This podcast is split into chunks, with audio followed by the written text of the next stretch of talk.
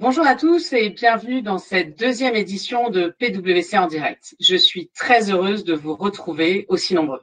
Ces webcasts ont pour objectif de partager avec vous sur les thèmes du moment liés à la crise du Covid. Par ailleurs, n'hésitez pas à poser vos questions dans le chat, nous vous répondrons après la webcast. Alors avant de commencer la webcast d'aujourd'hui, un petit point d'actualité. Nous sommes aujourd'hui vendredi 10 avril et nous fêtons les Fulbert, et oui. Et nous sommes le centième jour de l'année. Pour les amateurs de Fitzgerald, c'est aussi le jour de la publication de Gatsby le Magnifique en 1925.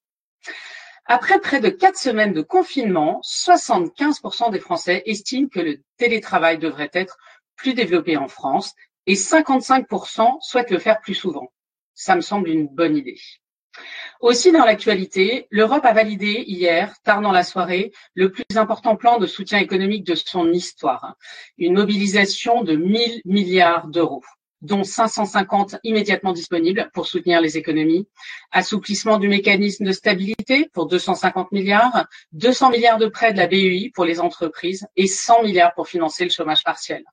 La question des Corona Bonds, cet emprunt européen commun réclamé par les pays du Sud, en particulier l'Italie, la France et l'Espagne, pour soutenir l'économie à plus long terme après la crise, n'a pas été tranchée. En France, en ce qui concerne le chômage technique, Muriel Pénicaud a annoncé que le coût serait d'environ 20 milliards d'euros pour l'État. Après ce petit tour d'horizon des actualités, place à notre sujet du jour consacré aux droits des sociétés et notamment les impacts des ordonnances récentes sur les conseils d'administration, la tenue des assemblées générales, les approbations des comptes. Pour nous en parler, j'ai le plaisir d'accueillir aujourd'hui trois avocats en droit des sociétés, Gilles Sevadoni, Benjamin Pandaven et Xenia Mini. Gilles, bonjour. Bonjour, euh, merci Cécile, bonjour à tous il est clair que la crise que nous traversons bouleverse le fonctionnement opérationnel des entreprises, euh, mais également le fonctionnement de, leurs organes sociaux, et plus précisément de leurs organes collégiaux, c'est-à-dire euh, tout ce qui est conseil d'administration, conseil de surveillance, euh, assemblée. Or, le fonctionnement de ces organes est indispensable à la vie sociale et par ailleurs, il est rythmé par le droit des sociétés, par un certain nombre d'obligations fixées à la fois par la loi et par les statuts des sociétés. L'état d'urgence sanitaire a été déclaré par la loi du 23 mars 2020 pendant un délai de deux mois à compter de la publication de la loi.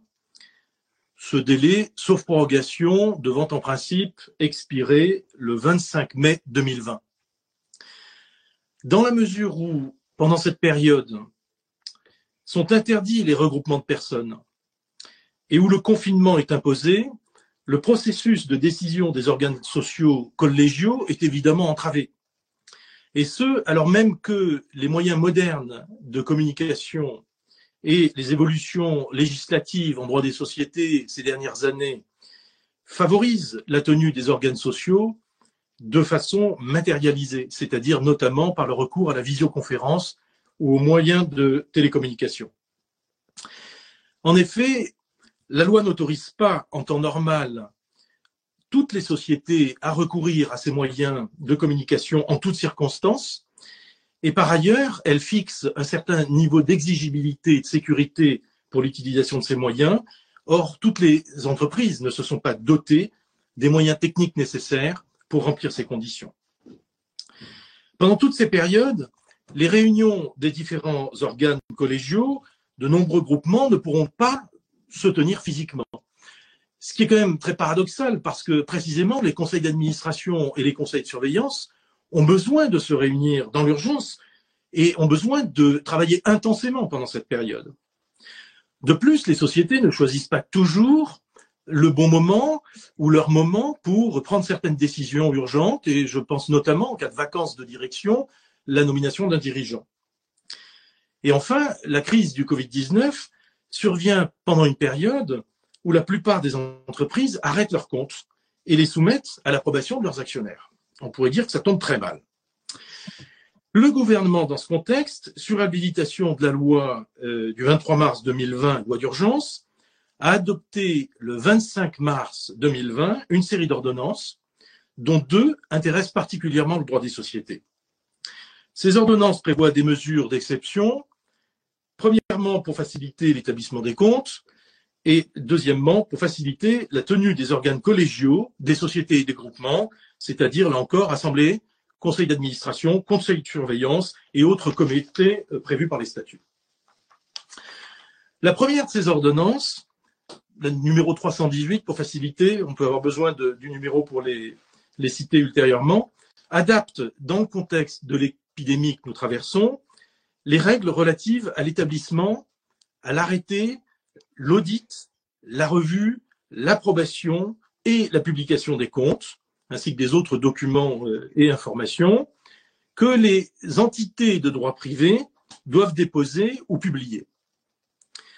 Cette ordonnance est d'application extrêmement générale.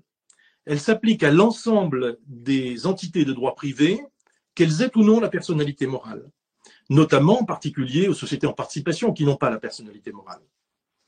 Alors, quelles sont les mesures euh, que pose cette ordonnance 318 Eh bien, en premier lieu, et c'est la mesure la plus générale, elle aménage les délais relatifs à l'approbation des comptes. En principe, comme tout le monde le sait, les comptes doivent être approuvés par les actionnaires dans les six mois de la clôture de l'exercice. Et ce, euh, étant précisé que parfois les statuts peuvent prévoir des euh, délais dérogatoires plus courts. L'ordonnance proroge ce délai de six mois de trois mois supplémentaires. Mais attention, ceci ne s'applique qu'aux seules entités qui clôturent leurs comptes entre le 30 septembre 2019 et l'expiration d'un mois à la fin de la période euh, d'urgence sanitaire, c'est-à-dire euh, la période échouant le 25 mai euh, entre le 30 septembre 2019 et le 25 juin 2020. Attention également, cette prorogation ne s'applique pas aux entités dont le commissaire aux comptes a déjà produit son rapport, certifié les comptes avant le 12 mars 2020. C'est donc une date importante à retenir. Donc en pratique, si on prend l'exemple d'une société qui clôture ses comptes au 31-12 2019, eh bien, elle aura jusqu'au 30 septembre prochain pour euh, euh, les euh, approuver. À condition toutefois que son commissaire aux comptes n'ait pas émis son rapport sur les comptes avant le 12 mars 2020. Deuxième règle, l'ordonnance proroge de deux mois le délai d'établissement des comptes de gestion prévisionnelle. Euh, on sait que ces comptes de gestion prévisionnelle sont exigés pour les sociétés d'une certaine taille, c'est-à-dire celles qui ont euh, au moins 300 salariés ou un chiffre d'affaires d'au moins 18 millions d'euros. Et on sait que les dirigeants de ces sociétés, conseils d'administration, directoires, gérants, ont quatre mois après la fin de chaque semestre pour établir les comptes de gestion prévisionnelle. Euh, donc l'ordonnance euh, proroge de deux mois euh, le délai d'établissement de ces comptes, mais ne sont concernés par cette mesure que euh, les comptes ou les sociétés dont les comptes ou les semestres sont clôturés entre le 30 septembre 2019 et l'expiration d'un délai d'un mois après la date de cessation de l'état euh, d'urgence sanitaire, c'est-à-dire là encore le 25 juin 2020.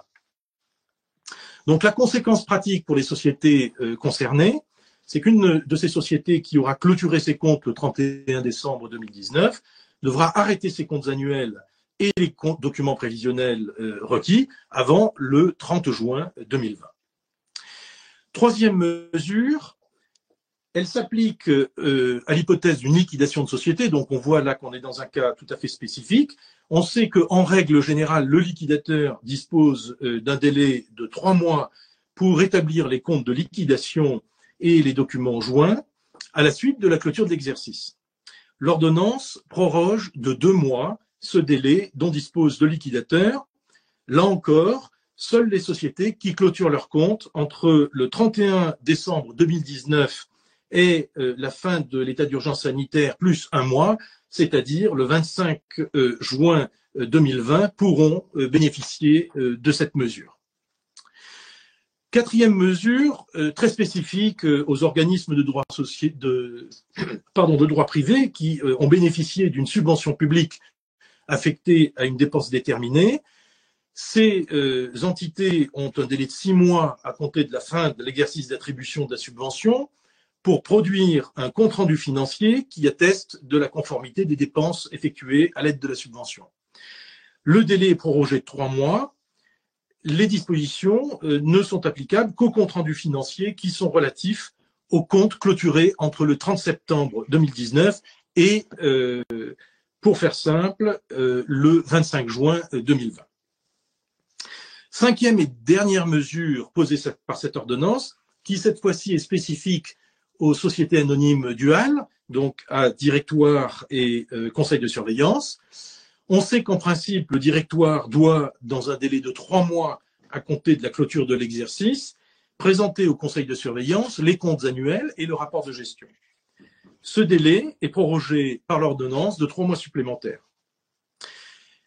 Cela ne fonctionne que pour les sociétés qui clôturent leurs comptes entre, là encore, le 31 décembre 2019 et le euh, un mois après la date de cessation de l'état d'urgence sanitaire, c'est-à-dire euh, le 25 juin 2020. Euh, et là encore, la mesure ne s'applique pas aux sociétés dont le commissaire aux comptes a émis son rapport avant le 12 mars 2020. Voilà pour la première ordonnance. Alors, la seconde ordonnance, que l'on, qui est numérotée 321, toujours du 5, 25 mars 2020, adapte quant à elle les règles de réunion et de délibération des assemblées et des organes collégiaux euh, d'administration, de surveillance, de direction. Et ce pour en permettre euh, le bon fonctionnement pendant l'état d'urgence sanitaire. Elle a aussi un champ d'application extrêmement large puisque sont concernées toutes les personnes morales ainsi que les entités dépourvues de personnes morales et euh, pour autant qu'elles soient de droit privé et notamment, la liste n'est pas limitative, mais les sociétés civiles commerciales, les masses de porteurs de valeurs mobilières ou de titres financiers, c'est-à-dire les, obligataires, les groupements d'intérêt économiques ou euh, groupements d'intérêt européens économiques, mutuelles, unions de mutuelles, associations, fondations, etc. Donc évidemment, toutes ces règles euh, dérogatoires sont temporaires. Hein. Elles s'appliquent en l'occurrence, euh, celle de cette ordonnance, aux réunions qui sont tenues entre le 12 mars 2020 et jusqu'au 31 juillet 2020, avec une possibilité de prorogation euh, par décret qui ne pourra pas excéder euh, le 30 novembre 2020, euh, qui est le cadre fixé par la loi. Alors, quelles sont les mesures qui sont posées par cette, ordonnance? Il y en a qui s'appliquent au Conseil d'autres qui s'appliquent aux assemblées. Pour ce qui est des conseils d'administration et autres conseils, hein, conseils de surveillance et autres conseils, je dirais, prévus par les statuts, notamment dans les sociétés par action simplifiées. L'ordonnance étend et assouplit exceptionnellement le recours aux moyens de visioconférence et de télécommunication pour tous ces organes, toutes, toutes, formes de sociétés confondues, et de la même façon, elle assouplit et étend euh, les euh, possibilités de consultation écrite. Ce, que ce soit ou non prévu et autorisé par la loi, et que ce soit ou non autorisé par les statuts, voire si les statuts devaient l'interdire, ce qui est toujours possible. Par ailleurs, cette mesure euh, d'extension très générale pour les conseils euh, du recours à la visioconférence aux règles de télécommunication ainsi qu'aux consultations écrites euh, est valable pour tous les types de décisions, y compris l'approbation des comptes en vitesse de croisière hors crise. ça n'est pas le cas. Euh, dans la plupart des sociétés, les décisions euh, ne peuvent pas être prises sous cette forme-là dès lors qu'elles se rapportent à euh, l'approbation des comptes, à l'arrêté pardon des comptes, puisqu'on n'est pas encore au niveau des assemblées générales. Alors, il y a évidemment une condition qui est posée par l'ordonnance pour recourir à la visioconférence et autres moyens de télécommunication, c'est que les moyens techniques euh, qui sont mis en œuvre pour assurer la tenue de la réunion permettent l'identification des membres des organes et garantissent leur participation effective et transmettent au moins la voix des participants et satisfassent à des caractéristiques techniques permettant la retransmission continue et simultanée euh, des délibérations. En d'autres termes, eh il faut que les membres puissent être identifiés et il faut que euh, les, euh, leur voix soit audible et que la retransmission soit continue et simultanée. Deuxième, donc à, propos pardon des consultations écrites, là aussi l'ordonnance pose des euh, conditions. Il faut que la consultation écrite soit réalisée dans des conditions qui assurent, nous dit l'ordonnance, la collégialité de la délibération, c'est-à-dire que la consultation doit avoir été précédée d'une période suffisante au cours de laquelle les membres de l'organe euh, d'administration ou de surveillance concerné ont pu échanger leur point de vue sur les questions qui leur sont soumises euh, au cours du Conseil. Voilà pour euh, euh, les organes d'administration et de surveillance. Pour les assemblées maintenant, eh bien, l'ordonnance adapte les règles de convocation, d'information et de tenue des AG. Et à propos de la tenue des AG, ça couvre la participation et les délibérations. Pour ce qui est des convocations, l'ordonnance prévoit une règle particulière pour les sociétés cotées elle prévoit que euh, aucune nullité de l'Assemblée n'est encourue du seul fait que la convocation n'a pas pu être réalisée par voie postale. En effet, elle exonère les sociétés cotées de l'obligation de convoquer par voie postale, sachant que euh, la jurisprudence pose pour principe que toute euh, irrégularité dans la convocation est une cause de nullité de l'Assemblée générale. Donc l'ordonnance écarte cette difficulté euh, en autorisant euh, la convocation de l'Assemblée, même si elle n'est pas réalisée par voie postale. Le même article est, euh, est, muet pour ce qui est des sociétés autres que cotées. Certains auront pu en conclure que les règles habituelles s'appliquent, ce qui se traduit bien souvent par la nécessité d'envoyer des lettres recommandées avec accusé de réception, ce qui vous en conviendrait n'est pas très simple en ce moment. Mais en réalité, l'article 4 de l'ordonnance prévoit que les membres de l'Assemblée ainsi que les autres personnes qui sont susceptibles d'y participer, commissaires aux comptes, euh, membres euh, représentants des comités euh, du comité social et économique, sont avisés par tout moyen permettant leur information effective de la date et de l'heure de l'Assemblée. Donc on pourra en conclure que pour les sociétés non cotées, les règles de convocation sont également assouplies. Également, assouplissement, je le disais, des règles d'information préalables à l'Assemblée générale. On sait que dans toute Assemblée générale, des documents doivent être remis euh, aux participants préalablement, afin qu'ils puissent se préparer, préparer leur vote. L'ordonnance prévoit que la communication peut être valablement effectuée par message électronique, sous réserve que le membre indique dans sa demande l'adresse électronique à laquelle elle peut être faite. Donc, elle rend possible le recours à l'exercice dématérialisé du droit de communication de ces informations, préalablement à l'Assemblée, dans le contexte de euh, la crise euh, du Covid. En ce qui concerne les règles de participation et de délibération aux assemblées générales, nous avons ici quatre mesures euh, prévues par l'ordonnance. La première mesure, c'est la possibilité de tenir les assemblées à huis clos c'est-à-dire sans que les associés et que les autres participants ne soient présents, que ce soit physiquement ou encore par voie de visioconférence ou euh, de manière audiovisuelle. Il est donc possible, à titre dérogatoire évidemment, de convoquer l'Assemblée générale dans un lieu où les participants ne pourront pas se réunir. Le représentant légal doit être euh, autorisé pour ce faire euh, à procéder à la convocation par décision du conseil d'administration les membres de l'Assemblée et les autres participants devront être avisés par tout moyen permettant l'information effective de la date et de l'heure de l'Assemblée, ainsi que des conditions dans lesquelles ils pourront exercer leurs droits, comme je le disais tout à l'heure. Alors évidemment, la réunion, c'est une chose, le vote, c'en est une autre. Il est indispensable que euh, les euh, associés euh, soient en mesure de voter au cours la, de la séance euh, et ceci ne, ne supporte pas, de, au cours de l'Assemblée, ce qui ne supporte pas d'exception. Deuxième mesure relative à la participation aux assemblées et aux délibérations, l'ordonnance étend et assouplit exceptionnellement et évidemment temporairement le recours à la visioconférence, là encore, comme pour les conseils, et aux moyens de télécommunication pour la tenue, cette fois-ci, des assemblées. Il faut savoir que euh, dans toutes les formes de société, le recours à la visioconférence n'est pas euh, rendu possible par la loi, et c'est le cas en particulier des sociétés anonymes. Et quand il est rendu possible par la loi, c'est le cas par exemple des SARL, il ne l'est pas si, il ne l'est que si les statuts l'autorisent et pour autant que ça ne concerne pas l'approbation des comptes, ce qui ne fait pas notre affaire évidemment quand il s'agit d'approuver les comptes. L'ordonnance balaye ces obstacles et elle autorise le vote par visioconférence ou par d'autres moyens de télécommunication pour toutes les sociétés et groupements, nous l'avons dit, même lorsque la loi ou les statuts ne le prévoient pas, et alors même que les statuts l'interdiraient, et pour l'approbation des comptes, pas seulement pour les autres types de décisions. Il y a évidemment des conditions qui sont posées. Il faut que le procédé de visioconférence mis en œuvre soit d'une qualité suffisante pour permettre de garantir l'intégrité et la qualité des débats.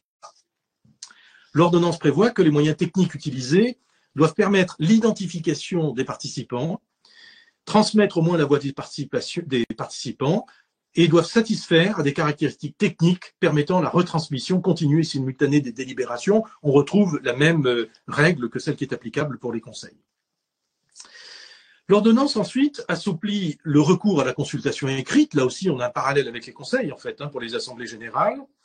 Elle l'autorise, là encore, dans tous les groupements, lorsque la consultation écrite est prévue par la loi ou pas, sans qu'aucune euh, clause des statuts ou d'un contrat d'émission pour euh, des assemblées d'obligataires hein, soit nécessaire, voire euh, s'y oppose, et ce, pour l'ensemble des décisions, y compris celles qui concernent l'approbation des comptes.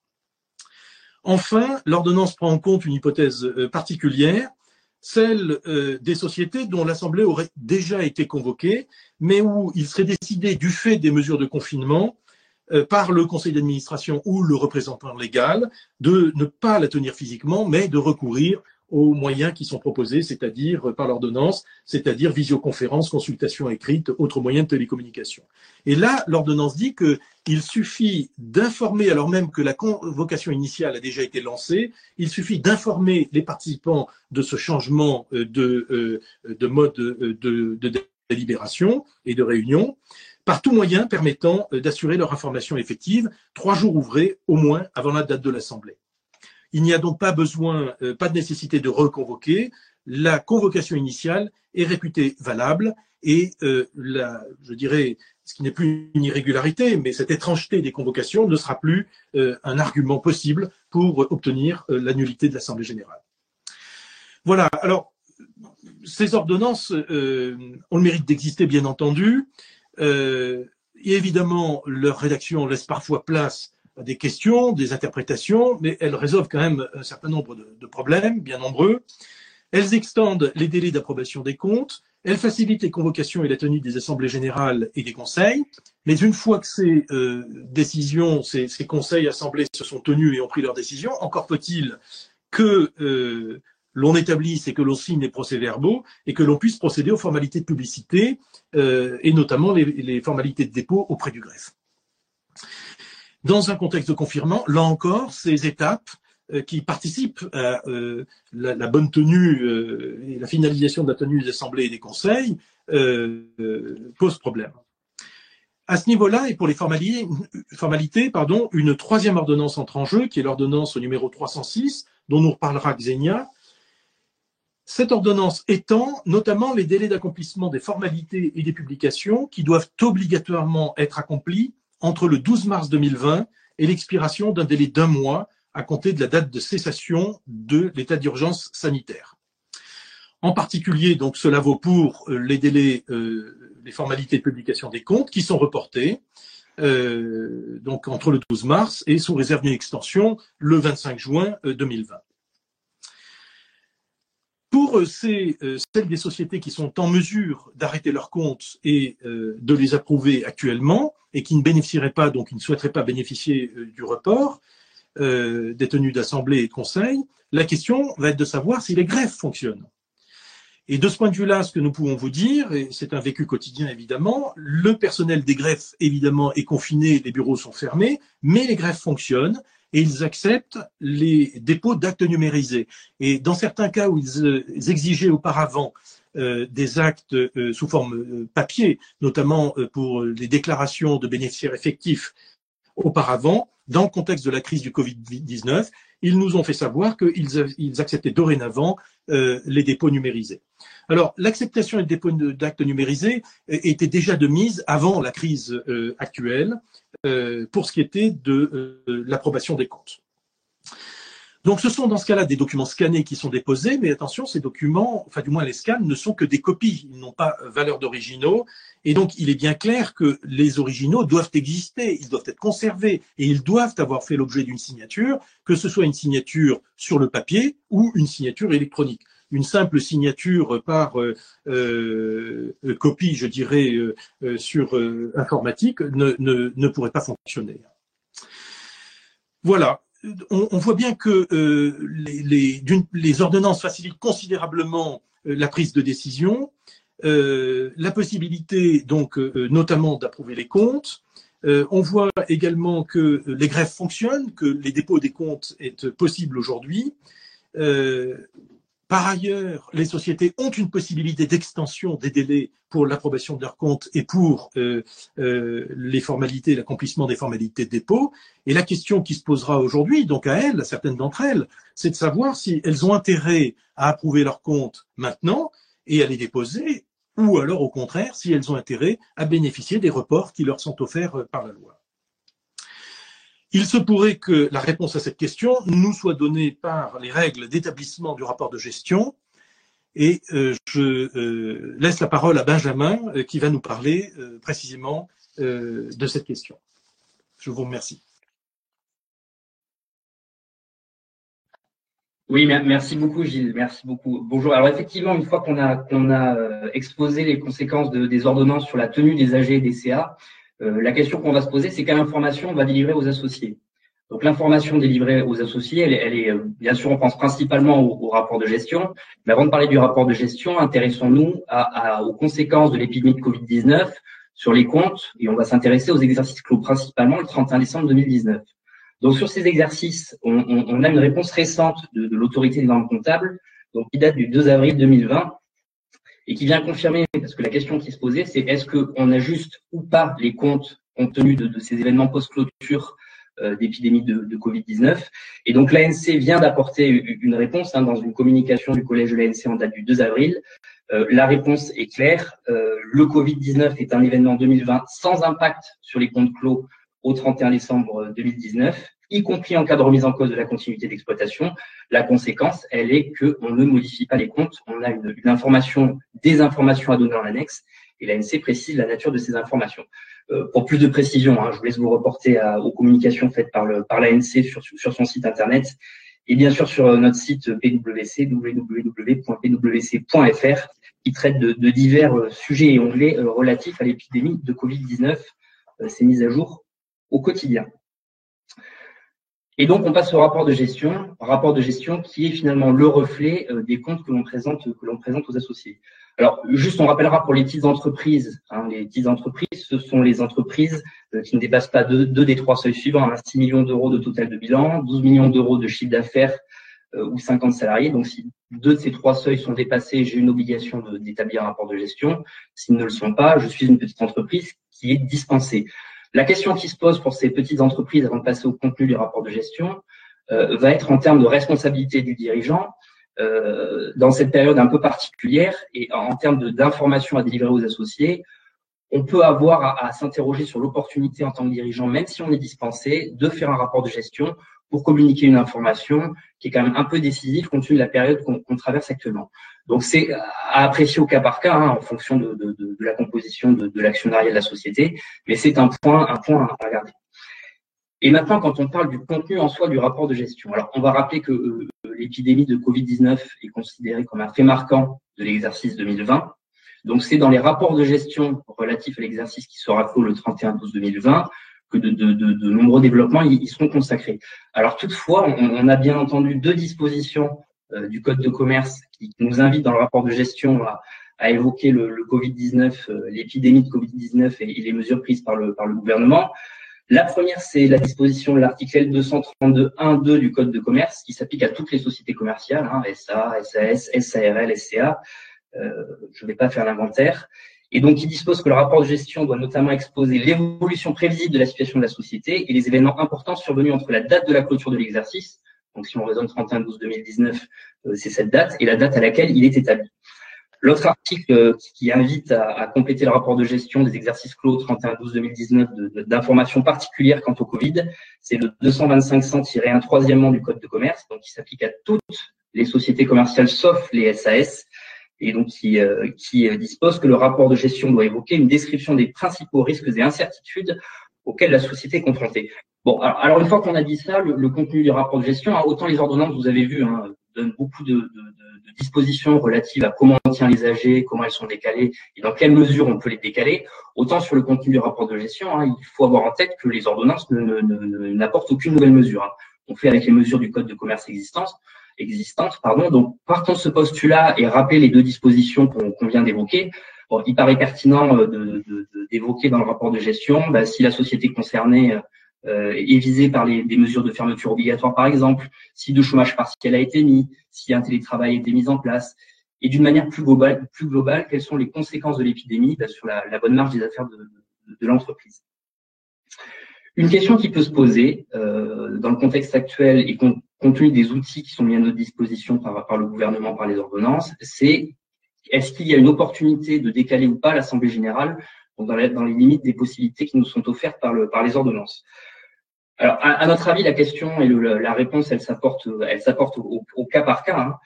Euh, et on doit tenir compte bah, des contraintes que, l'écoulement du temps entre la date de tenue de l'AG et la date de clôture euh, pourrait générer sur la, densité et la qualité de l'information qu'on devra qu'on devra apporter aux associés, sur la nécessité de procurer dans une certaine mesure, un peu rapidement, une information claire et transparente euh, aux associés, hein, qui peut inciter à la le plus rapidement possible. Et enfin, suivre l'évolution de, de, de, des règles et des annonces qui sont faites quant à la distribution de dividendes. Euh, on en a certaines aujourd'hui, on va en parler tout de suite.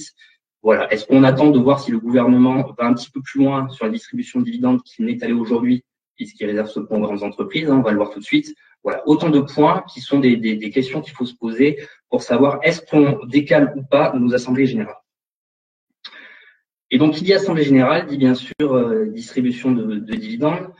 Le, le sujet était, était très sensible hein, et, et, et, initialement, c'est des déclarations du, ministre hein, euh, le 24 et le, et le 27 mars euh, qui a tout d'abord invité les sociétés à plus de modération quant au versement de leurs dividendes dans les sociétés cotées, hein, visées. Et en dernier lieu, le 27 mars, hein, qui a déclaré que les versements de dividendes étaient euh, tout simplement incompatibles avec euh, tout d'abord le report des charges fiscales et sociales euh, accordées par, par l'État, mais également pour les, les, les garanties d'État et les PGE, les prêts garantis par l'État. Euh, on rappellera hein, que, que, Bruno Le Maire n'avait pas expressément évoqué le chômage partiel euh, dans ses déclarations de, de, de, de, invitant les entreprises à ne pas distribuer de dividendes. Et donc, à la suite de ces déclarations, on, on a un communiqué hein, du, du, ministère de l'économie et des finances en date du 2 avril 2020 et il vient un petit peu encadrer euh, les conditions dans lesquelles euh, une entreprise peut ou pas euh, distribuer des dividendes. Alors, on va commencer, ce qui est important, par le champ d'application hein, de cette communication du ministère de l'économie et des finances. Euh, le dispositif s'applique aux grandes entreprises. Et, une grande, et les grandes entreprises, qu'est-ce que c'est? Il s'agit des entités ou groupes d'entités qui dépassent un des deux seuils euh, suivants, soit 5000 salariés, soit un milliard d'euros de chiffre d'affaires, un milliard et demi pardon d'euros de chiffre d'affaires en France. Euh, le, les conditions étant appréciées par rapport à des textes du Code général des impôts, qui sont le, les textes relatifs à l'intégration fiscale euh, ou à la CVAE. Ça, ce sont les entreprises concernées à ce jour. Voilà, à ce jour, sur la communication qui, qui est émise par le ministère de l'économie et des finances, on ne parle que des grandes entreprises. Et ensuite, le dispositif, euh, quel est-il? Ben, Une grande entreprise qui demande un report d'échéance fiscale et sociale ou un PGE. on notera que dans la communication du ministère de l'économie et des finances, aujourd'hui n'est pas euh, spécifiquement visé le chômage partiel. Donc une telle entreprise devra s'engager à petit 1 ne pas verser de dividendes en 2020 à ses actionnaires en France ou à l'étranger. Et petit 2 à ne pas procéder à des, rachats d'actions euh, au cours de l'année 2020. Alors, il faut entendre dividendes euh, au sens large hein, quand on parle des distributions de dividendes. Donc, c'est aussi bien les distributions de dividendes que les distributions de réserves, que les accomptes sur dividendes, que les distributions de dividendes en actions. Ce qui va nous intéresser, on l'a vu sur les questions qui nous ont été posées hein, dans le cadre, dans le cadre du, du, du webcast, c'est quelles sont les exceptions et dans quel cas on peut distribuer de, des dividendes. Hein. Le, le, la vie s'arrête pas. effectivement, hein, les, les, acteurs économiques euh, ont parfois l'obligation de, de, bah, de, de répondre à des questions, qu'elles soient financières, qu'elles soient contractuelles. Il faut distribuer du dividende. Alors aujourd'hui, le document qui est mis à notre disposition, il permet de ressortir quelques exceptions, mais attention, hein, le document il est très court, il tient sur quatre pages, il répond pas à toutes les questions, il reste assez général. En tout cas, ce qui vise aujourd'hui comme exception ne sont pas concernés par l'engagement de non-distribution de dividendes les entreprises qui ont une obligation légale de versement de dividendes ou celles qui ont procédé à des distributions avant le 27 mars 2020. Donc pour les distributions faites avant le 27 mars 2020, donc avant les annonces officielles du gouvernement, l'entreprise n'est pas en risque. Après le 27 mars, c'est différent, on est obligé de respecter l'engagement. Qu'est-ce qui est autorisé? Également les attributions de titres liées à une réorganisation de groupes qui ne sont pas assimilables à des versements de dividendes en actions. Là, on peut le faire. Les rachats d'actions destinés à l'attribution d'actions aux salariés sont également possibles et tous les, toutes les distributions qui sont liées à, l'exécution d'un engagement antérieur au 27 mars 2020. Attention, hein, là, on, on, a un petit peu d'analyse. Qu'est-ce qu'un engagement antérieur au 27 mars 2020 Dans quelle mesure cet engagement doit-il être irrévocable ou pas? Euh, Il y a vraiment au cas par cas des questions à se poser euh, pour rentrer dans ces exceptions. Et enfin, chose importante, les distributions intra-groupes sont possibles lorsqu'elles ont pour effet au final de soutenir financièrement une société française notamment lui permettre de respecter ses engagements contractuels vis-à-vis de ses créanciers. Alors là, je vous fais de la lecture, hein, parce que pour l'instant, la seule base qu'on a, c'est celle-là. Et on peut lire derrière ça plusieurs cas. Hein. Ça peut être une filiale dont la société mère est, euh, est une ligne de reprise dans le cadre d'un LBO. On a l'impression, à lire le texte aujourd'hui, qu'on pourrait se placer sous le sous l'exception pour faire remonter du dividende. Voilà. Bon, on rappellera encore une fois que à ce jour, le gouvernement ne vise que les grandes entreprises. Même si tout ça peut être un peu mouvant, hein, il faudra suivre l'actualité pour, euh, pour euh, éventuellement euh, anticiper si demain le dispositif est étendu à d'autres entreprises. Donc la formalisation, elle se fait par de, de, de trois manières différentes, mais la formalisation de, de l'engagement de dividendes est prévue dans le document, dans le document communiqué par le ministère des, des Finances. Et, et, et, enfin la sanction, hein, parce que bien sûr le, le, le non-respect de l'engagement est sanctionné par le, la restitution du, du pardon, l'application de pénalités de retard hein, sur le, les échéances fiscales ou sociales qui auraient été euh, reportées et le remboursement, euh, le cas échéant, du, du, des avantages octroyés dans le cadre des, des PGE. Euh, voilà ce qu'on pouvait dire sur, sur, sur les dividendes. Alors, quand on déroule le, le, les incidences et les impacts du Covid sur, le, sur les sociétés, on a bien sûr, on, on va dire, ces sujets assemblée générale et information permanente de rapports de gestion et de dividendes qui sont, qui sont, qui subissent des conséquences mais on a également des opérations exceptionnelles euh, que le Covid-19 vient impacter et pour lesquelles euh, le, le, ont été mises en place des, des mesures, euh, des mesures, on va dire palliatives, pour lesquelles je laisse parler Xenia tout de suite. Merci Benjamin. Bonjour à tous. Euh, donc parmi les ordonnances qui ont été publiées le 26 mars dernier, l'ordonnance numéro 306 qui est relative à la prorogation des délais échus pendant la période d'urgence sanitaire impacte directement les opérations de restructuration en cours puisqu'elle reporte le terme du délai d'opposition des créanciers qui échoua durant cette période. Alors, comme Gilles l'a rappelé tout à l'heure, la période d'urgence sanitaire court du 24 mars au 24 mai 2020 inclus et pourra être, si besoin, prorogée par une nouvelle loi. Cette ordonnance de numéro 306 s'applique au délai qui expire entre le 12 mars et le 24 juin. Donc, elle remonte un petit peu avant le début de l'état d'urgence et elle englobe un mois qui suit la fin de cette période. Donc cette ordonnance prévoit notamment que tout acte recours, formalité ou publication prescrit par la loi ou les règlements qui aurait dû être accompli entre le 12 mars et le 24 juin sera réputé avoir été fait à temps s'il est accompli après le 24 juin dans le délai légalement imparti pour agir, mais sans pouvoir excéder deux mois. Donc, si on transpose cette règle au délai d'opposition des créanciers, cela signifie que si le délai d'opposition des créanciers échoue entre le 12 mars et le 24 juin, la date d'échéance de ce délai sera reportée après le 24 juin, soit pour une nouvelle période de 30 jours, soit pour la durée qui a couru pendant la période visée par l'ordonnance, selon l'interprétation qu'on retient du texte de l'ordonnance puisqu'en effet, la rédaction de l'ordonnance n'est pas claire et les deux lectures sont possibles. Alors, d'après la circulaire du 26 mars, qui commence cette ordonnance, le nouveau délai qui commencera à courir à compter du 25 juin sera égal au délai qui était initialement imparti par la loi ou le règlement sans pouvoir, bien sûr, excéder deux mois. Donc, on repartirait donc pour un nouveau délai d'opposition de 30 jours. Alors concrètement, quel va être l'impact de ce report de délai sur les opérations de fusion, d'apport, scission ou de TUP en cours eh Bien, notre avis, il convient de distinguer entre les TUP et les fusions-scissions. Alors, concernant les TUP, on a un article du Code civil qui est l'article 1844.5 qui stipule que la transmission du patrimoine n'est réalisée qu'à l'issue euh, donc du délai d'opposition des créanciers, ce qui signifie que l'opposition d'un créancier a pour conséquence de suspendre la réalisation de la TUP et que la TUP ne pourra être réalisée avant l'expiration du nouveau délai d'opposition. Donc elle ne pourrait être réalisée qu'à partir du 25 juillet 2020. Alors, concernant les fusions et les scissions, euh, les APA scissions, la situation est différente parce que l'opposition d'un créancier n'a pas pour conséquence de suspendre les opérations de fusion-scission. Puisque nous avons l'article 236.14 du Code de commerce qui dispose que l'opposition formée par un créancier n'a pas pour effet d'interdire la poursuite des opérations de fusion. Par conséquent, nous considérons que rien ne s'oppose à ce que les assemblées appelées à statuer sur les opérations de fusion, scission ou APA scission se tiennent à l'issue du délai initial de 30 jours, puisqu'en effet, l'article R 236.2 du Code de commerce dispose que la publication au BODAC a lieu 30 jours au moins avant la date de la première assemblée appelée à statuer sur l'opération ou pour les fusions simplifiées, elle doit intervenir 30 jours au moins avant que l'opération ne prenne effet. Autrement dit, nous n'avons pas de disposition légale ou réglementaire qui impose d'attendre l'expiration du délai d'opposition pour tenir les assemblées qui approuvent la fusion.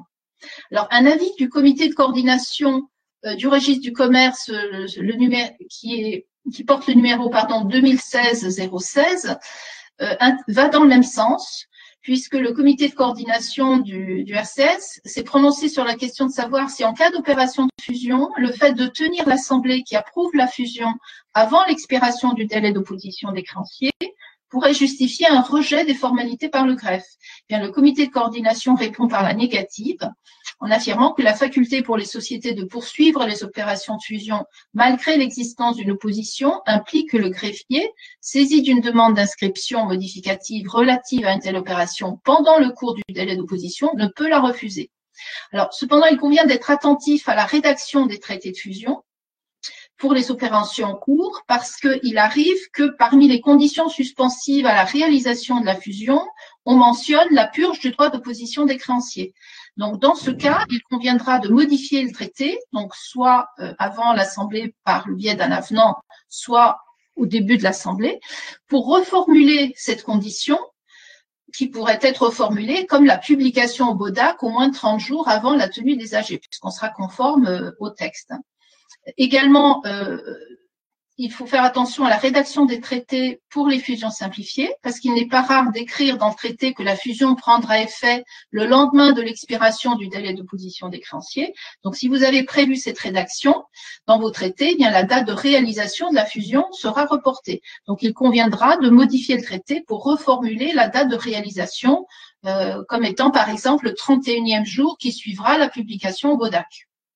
Alors, ce problème de report des délais d'opposition des créanciers, on le retrouve également en cas de réduction de capital non motivée par des pertes, puisque le, si le procès verbal de l'Assemblée générale qui a décidé la réduction de capital est déposé avant le 25 juin 2020, ce qui est tout à fait possible puisque les greffes acceptent en ce moment les dépôts électroniques, le délai d'opposition, donc de 30 jours pour les SARL ou de 20 jours pour les sociétés par action, commencera à courir à compter du 25 juin 2020.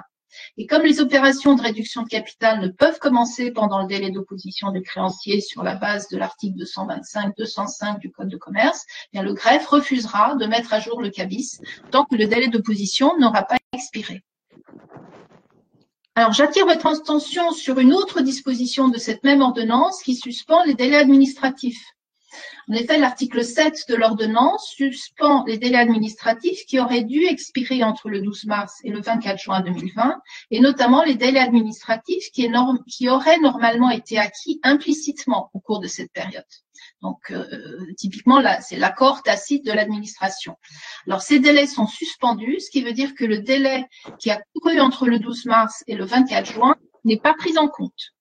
Et ce délai commencera à courir à partir du 25 juin 2020.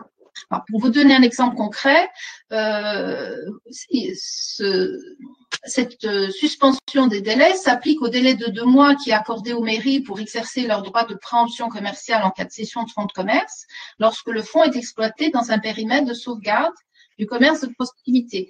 Donc, le cédant doit déclarer le projet de cession à la mairie deux mois avant la cession, à peine de nullité de la vente, et la mairie a deux mois pour répondre, et le, dépôt de, le défaut de réponse au bout des deux mois vaut renonciation à l'exercice du droit de préemption. Donc, si vous déposez votre demande entre le 12 mars et le 24 juin, le délai de deux mois commencera à courir à partir du 25 juin. Donc, ce qui risque de reporter la réalisation des opérations de cession de fonds.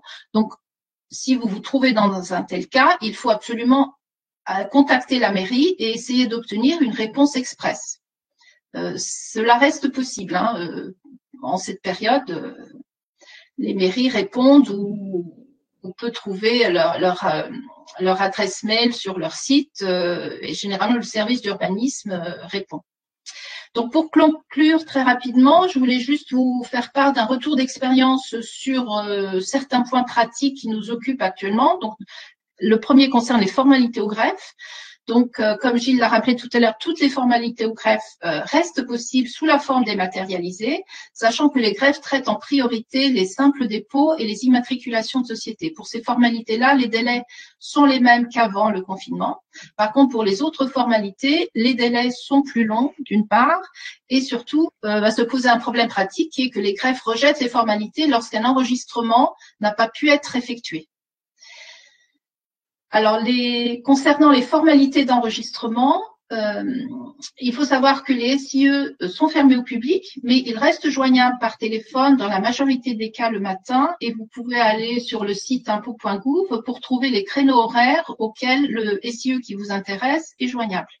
Ensuite, en pratique, il faut appeler le SIE, il faut leur envoyer des mails. Et euh, notre expérience, c'est qu'actuellement, ils n'acceptent d'enregistrer que les documents qui sont euh, jugés vitaux pour la survie de la société. Donc, notamment les opérations qui touchent au capital social. Et la procédure est un peu particulière parce qu'il faut leur envoyer le document par scan. Donc, ils vont l'enregistrer comme, enfin, le considérer enregistré dans leur base et donc communiquer directement avec euh, le greffe pour confirmer que l'enregistrement a été effectué. Mais le document euh, papier enregistré, vous ne l'obtiendrez qu'à l'issue de la période d'urgence sanitaire. Euh, voilà, donc j'en ai fini et je rends la parole à Cécile pour conclure. Merci beaucoup euh, Xenia, merci beaucoup à tous les trois de cet éclairage particulièrement complet sur euh, l'impact de la crise sur le droit des sociétés. Un grand merci à vous d'avoir participé. Euh, vous pouvez aller voir cet après-midi sur notre site le programme de la semaine prochaine. N'hésitez pas à prendre rendez-vous avec nos experts pour approfondir les différents sujets. Il y a eu beaucoup de questions posées pendant la webcast. nous allons y répondre à partir de mardi prochain. Et puis, euh, il me reste à vous souhaiter un très bon week-end de Pâques, une bonne chasse aux œufs avec euh, une preuve d'imagination pour tous ceux qui sont en appartement pour organiser ça. Je vous souhaite une très belle journée et à très bientôt sur PWC en direct.